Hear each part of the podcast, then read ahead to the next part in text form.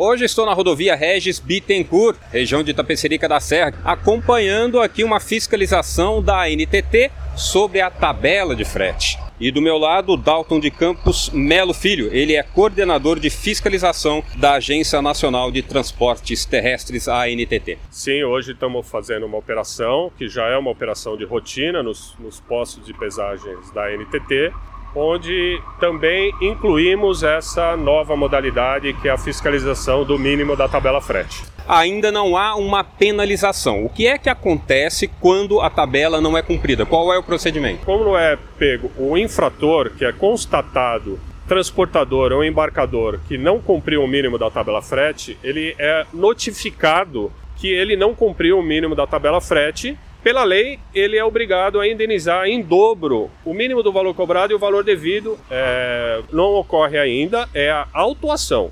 O que está sendo proposto, teve uma audiência pública agora, 9 de outubro, aonde está é, é, tá sendo proposta uma autuação em 5 mil reais para o infrator que não cumpriu o mínimo da tabela frete. Assim que tiver aprovado, vai ser publicado e aí sim a gente vai poder, é, vai ser instituído o, o, a infração de 5 mil reais.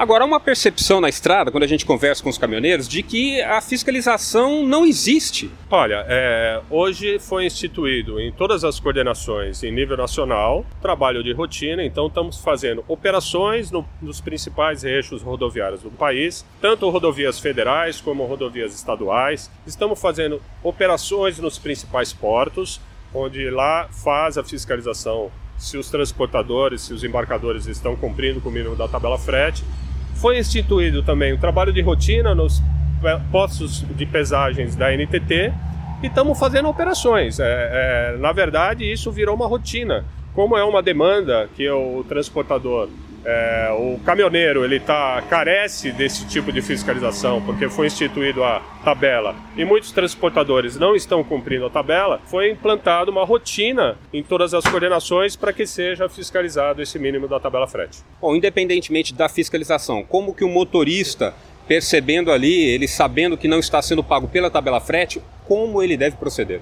Olha, o motorista ele pode procurar os canais de comunicação da NTT, tanto o ouvidoria ou como o canal 166, fazer a sua denúncia, você pode enviar os documentos fiscais daquela operação de transporte que a gente vai averiguar, sim, é, se aquela operação de transporte ele cumpriu ou não o mínimo da tabela frete.